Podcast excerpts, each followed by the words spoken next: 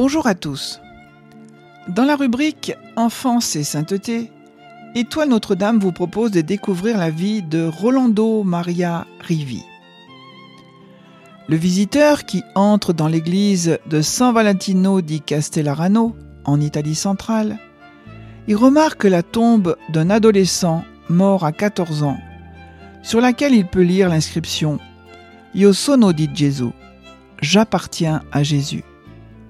C'est une phrase que Rolando Rivi répétait à temps et à contre-temps.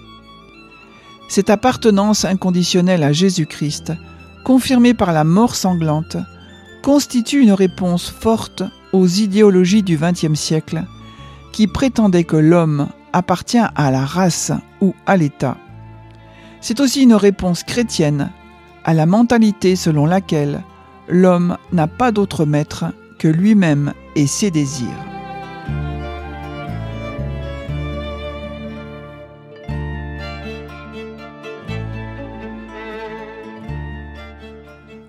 Rolando est né le 7 janvier 1931 à San Valentino, au diocèse de Reggio Emilia, dans une famille nombreuse d'agriculteurs, unis et soutenus par une foi chrétienne.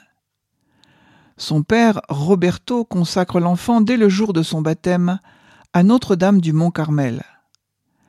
De sa grand-mère, Rolando apprendra la dévotion du rosaire. À l'école élémentaire, il est confié à l'institutrice Clotilde Selmy, chrétienne fervente, qui puise sa force dans la communion quotidienne. Une année au temps de Noël, l'enfant apporte à la crèche un petit sac et dit à haute voix Ô bon Jésus, voilà mes péchés. Il y en a cent, je les ai comptés. Mais je te promets qu'une autre année, je t'apporterai un sac de vertu. Rolando fait sa première communion le 16 juin 1938. Il sera décrit par ses camarades comme un garçon plein de vitalité, d'un caractère enthousiaste, déchaîné pendant les jeux, le plus rapide à la course, mais également le plus assidu à la prière. Intelligent, doué d'un ascendant naturel, c'est un meneur, qui sait organiser les distractions, mais aussi, l'heure du jeu passé, amener ses camarades à l'église. Il leur apprend à réciter le chapelet, les incite à servir la messe avec lui et leur enseigne la charité fraternelle. Si tu aimes le Seigneur, alors aime tout le monde. Pour Rolando, la charité à l'égard des pauvres est inséparable de l'amour de Dieu. Quand un pauvre vient à frapper au foyer paternel, il est le premier à l'accueillir à lui apporter du pain et des couvertures. Excellent chanteur à la chorale paroissiale, Roberto Rivi apprend cet art à son fils. Bientôt passionné pour la musique, Rolando chante et joue de l'harmonium. Plus tard, au séminaire, il sera un excellent choriste. Dès son lever, il s'agenouille et fait sa prière du matin. Comme son père, il prend l'habitude d'assister chaque jour à la messe.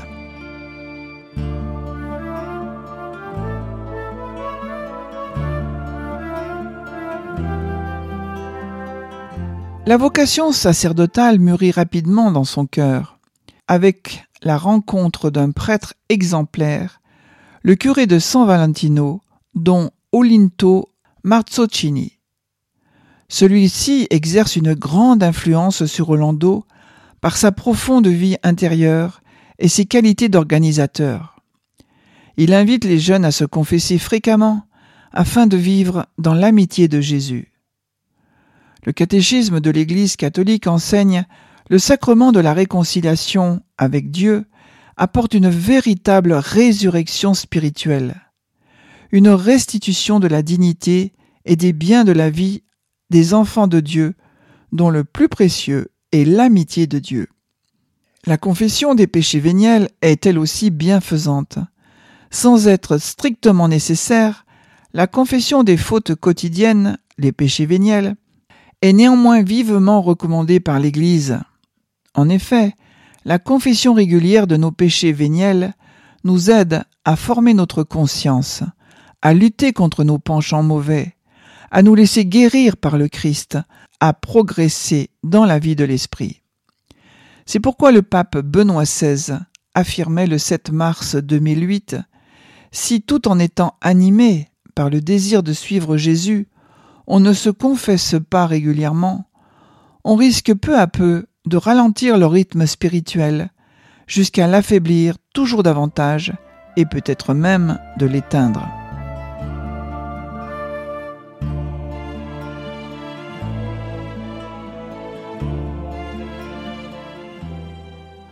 En septembre 1939, la guerre est déclarée. Deux oncles de Rolando sont mobilisés et seront tués au front. Confirmé en 1940, l'enfant veut, quant à lui, devenir un parfait chrétien et un soldat de Jésus-Christ. Au printemps de 1942, il annonce à son curé sa ferme décision de devenir prêtre. Encouragé par Don Olinto, il en parle à ses parents qui acquiescent avec joie. En octobre 1942, à onze ans et demi, Rolando entre au petit séminaire de son diocèse, à Marola. À cette occasion, il revêt la soutane comme c'était alors la coutume. On peut aujourd'hui être surpris par un geste aussi prématuré. La prise de soutane n'équivalait pas à un engagement définitif, qui serait pris plus tard en toute liberté. Mais, pour un enfant aussi mûr que Rolando, porter la soutane signifiait déjà être consacré à Dieu pour toujours.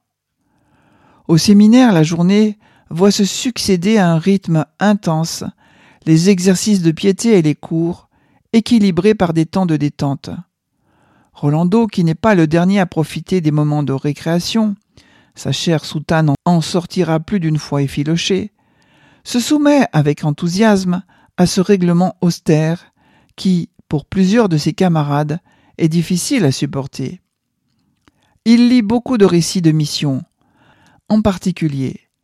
L'exemple alors tout récent du bienheureux Miguel Pro, jésuite mexicain fusillé en 1928 par ordre d'un gouvernement antichrétien le fascine.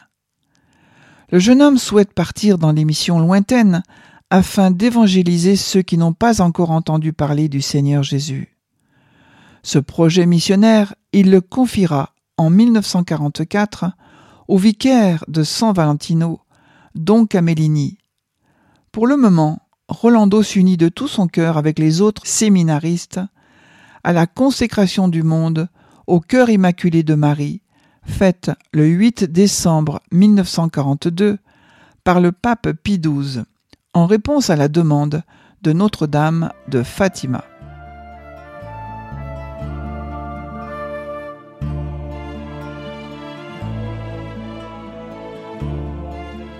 Rentré chez lui, Rolando s'efforce de poursuivre autant qu'il le peut sa vie de séminariste. Il continue à porter habituellement sa soutane. Ce choix est dangereux dans une zone où les maquis de partisans, très actifs, sont contrôlés par les communistes. Pour les adeptes du marxisme-léninisme, l'Église catholique ne saurait trouver place dans la société d'après-guerre le clergé figure au premier rang des ennemis à abattre. Selon une circulaire interne diffusée par le parti dans la région de Modène, il faut libérer l'humanité du concept de religion et de l'esclavage que des siècles de barbarie chrétienne ont créé. Dans le diocèse de Reggio, quatre prêtres ont déjà été assassinés par des partisans. Une nuit, dont Olinto, le curé de San Valentino, attiré dans un piège, est frappé et dépouillé. Menacé d'assassinat, il doit s'éloigner temporairement. Son remplaçant, dont Alberto Camellini, visitant la paroisse en compagnie de Rolando, rencontre un jour deux partisans qui lui lancent. Désormais, nos ennemis ce ne sont plus les Allemands ni les fascistes qui sont aux abois, ce sont les riches et les prêtres. Au séminaire, Rolando a entendu parler de l'encyclique Divini Redemptoriste sur le communisme athée, publiée le 19 mars 1937 par le pape Pie XI, conjointement avec une autre encyclique sur le national-socialisme.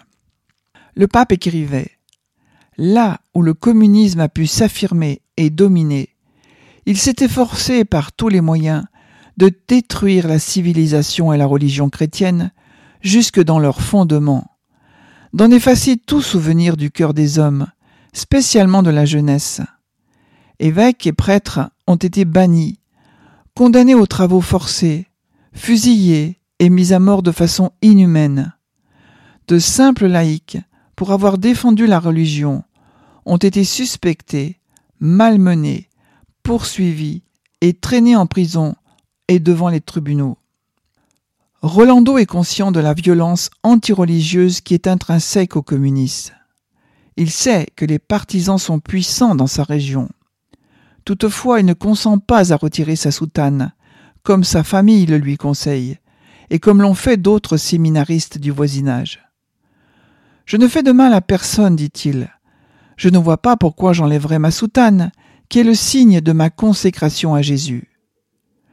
Le garçon exerce une influence déterminante sur les petits séminaristes retirés à San Valentino, qui l'encouragent à étudier comme lui le latin, grâce aux leçons privées données par une institutrice. Par sa maturité, le jeune homme fait figure dans la commune de chef de file de la jeunesse catholique. Il n'entend nullement céder à une intimidation. Ce serait décevoir les jeunes catholiques qui, à son exemple, entendent résister à la contagion communiste.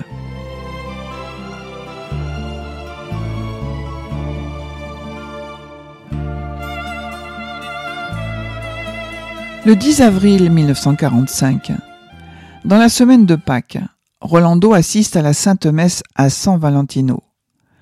Rentré à la maison, il se retire près d'un petit bois, à un endroit où il vient souvent pour étudier en toute tranquillité. Comme il n'est pas rentré à l'heure du déjeuner, son père va le chercher.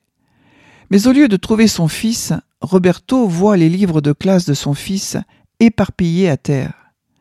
Sur un feuillet déchiré d'un de ses cahiers, il peut lire Ne le cherchez pas, il passe un moment avec nous. Signé les partisans. Craignant de mettre en péril la vie de leur fils, les parents d'Ivy différeront pendant 24 heures de signaler sa disparition, permettant ainsi aux ravisseurs de s'éloigner comme ils l'escomptaient. À pied, Rolando est emmené à Monchio, à 25 km de San Valentino. Dans une ferme qui sert de refuge à un groupe de partisans communistes, le bataillon Fritelli. Dès son arrivée, le prisonnier est traité avec brutalité et en dehors des règles de discipline appliquées par les partisans, selon lesquelles un accusé devait être jugé par le tribunal de district. Emprisonné dans la porcherie voisine de la ferme, il y est soumis à plusieurs interrogatoires visant à lui extorquer des aveux. On l'accuse d'être un espion au service des nazis, d'avoir volé aux partisans un pistolet, et de s'en être servi pour tirer sur eux. Il a sur lui une petite somme d'argent gagnée en raison de ses services comme sacristain. On veut y voir le prix de sa trahison, payé par l'occupant. Rolando nie tout. Ses agresseurs l'insultent et le frappent à coups de ceinture et à coups de poing. Le propriétaire de la ferme, qui a tout entendu, rapportera des détails sur les tortures subies par l'adolescent. Celui-ci cependant persiste à nier tout ce dont on l'accuse. Le séminariste est dépouillé de sa soutane et celle-ci, froissée, est traitée avec dérision. Les partisans ne permettent pas au garçon de la remettre. Le vendredi 13 avril 1945, à trois heures de l'après-midi, ils portent leur prisonnier, blessé et épuisé par les sévices subis pendant deux jours et demi, dans un petit bois proche de la maison. Quand Rolando voit la fosse creusée juste à côté, il comprend le sort qui l'attend. En pleurant, il demande Laissez-moi le temps de faire une prière pour mon papa et ma maman. Ce garçon, qui vit sa dernière heure, ne pense pas à lui, mais à ses proches, ceux qu'il aime le plus au monde. Il s'agenouille à côté de la fosse.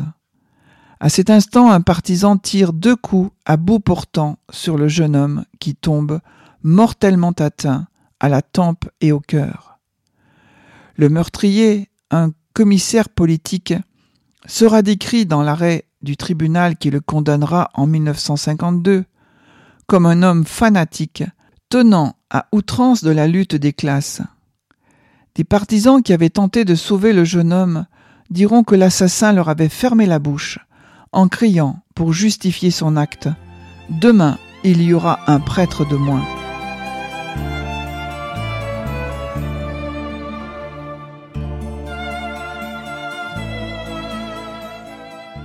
C'est en priant que Rolando a quitté ce monde, comme son grand ami Jésus-Christ. Il est mort un vendredi, à trois heures de l'après-midi, après une longue et douloureuse passion. C'est seulement ce jour, le 13 avril, que Don Camellini, le vicaire de San Valentino, apprend l'endroit où a été emmené Rolando. Lui et Roberto partent aussitôt pour Farneta, ville proche où siège le tribunal des partisans de la région. Mais personne ne sait rien. Finalement, il rencontre le commandant du bataillon Fritelli, qui leur annonce froidement Nous avons tué Rivi au Piane di Monchio, parce que c'était un espion. Arrivé à la ferme du Piane, il rencontre le commissaire politique. Celui-ci commence par nier, puis avoue Oui, c'est moi qui l'ai tué. Mais j'ai la conscience parfaitement tranquille. C'était un espion au service des Allemands. Il les avait conduits deux fois à nos campements. Et à une question du prêtre qui demande si l'adolescent a souffert, l'assassin, mentant effrontément, répond par la négative en montrant son revolver. Regarde, avec cela on n'a pas le temps de souffrir. Le dimanche 15 avril, donc Amélini et Roberto procède au déterrement du corps du martyr qui est provisoirement enterré au cimetière voisin. Le 25 mai 1945, la dépouille mortelle est ramenée à San Valentino, entourée d'une foule comprenant des centaines de jeunes catholiques qui avaient connu le défunt. Sur sa tombe, son père a fait inscrire ces mots Repose dans la lumière et dans la paix, toi qui as été éteint par la haine et les ténèbres. Pendant de longues années, il sera impossible de rien publier au sujet du meurtre de Rolando Rivi, comme sur l'assassinat de nombreux prêtres considérés par les communistes comme des ennemis de classe. Dans cette seule région de l'Émilie-Romagne, on estime à quinze mille le nombre des victimes de cette épuration, dont 93 prêtres et séminaristes. Le procès des meurtriers de Rolando a mis en évidence les motifs de son exécution. Le séminariste Rolando Rivi, par sa conduite pieuse et irréprochable, par son zèle pour la pratique de la foi, constituait pour la jeunesse locale un exemple édifiant des vertus civiques et chrétiennes qui, par lui-même, devait nécessairement entraîner l'adhésion de beaucoup au catholicisme. Sa capture et sa suppression ont donc eu pour mobile et pour effet d'éliminer à jamais un obstacle efficace à la pénétration de la doctrine communiste dans la jeunesse. Le prétexte invoqué par les meurtriers, selon lequel Rolando aurait été un espion, a été inventé pour les besoins de la cause.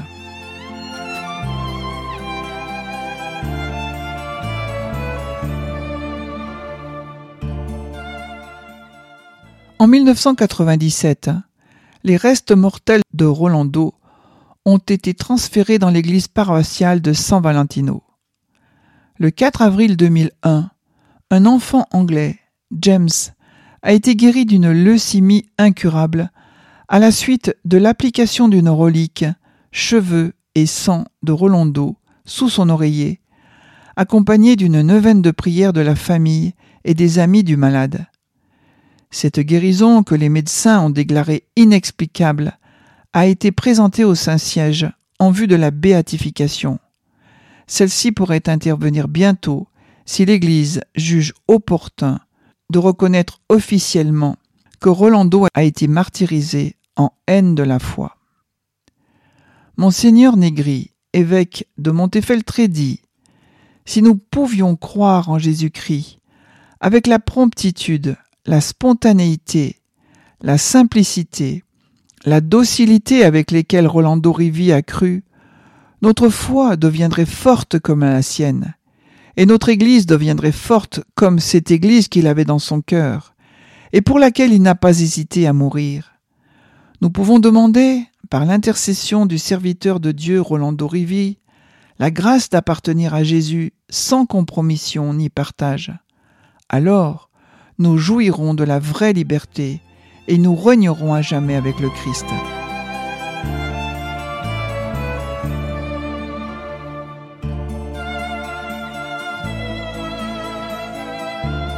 Le pape François, à l'Angélus du 6 octobre 2013, nous parle de Rolando Rivi, un séminariste de cette terre, l'Émilie, tué en 1945, à l'âge de 14 ans, en haine de la foi, coupable uniquement de porter la soutane en cette période de violence déchaînée contre le clergé, qui élevait sa voix pour condamner au nom de Dieu les massacres de l'immédiat après-guerre.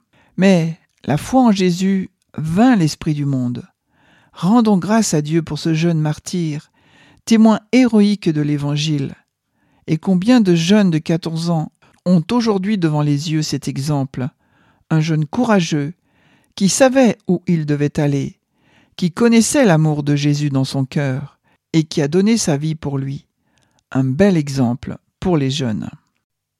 Le 5 octobre 2013, la cérémonie de béatification est célébrée au Palais des Sports de Modène par le cardinal Angelo Amato, au nom du pape François.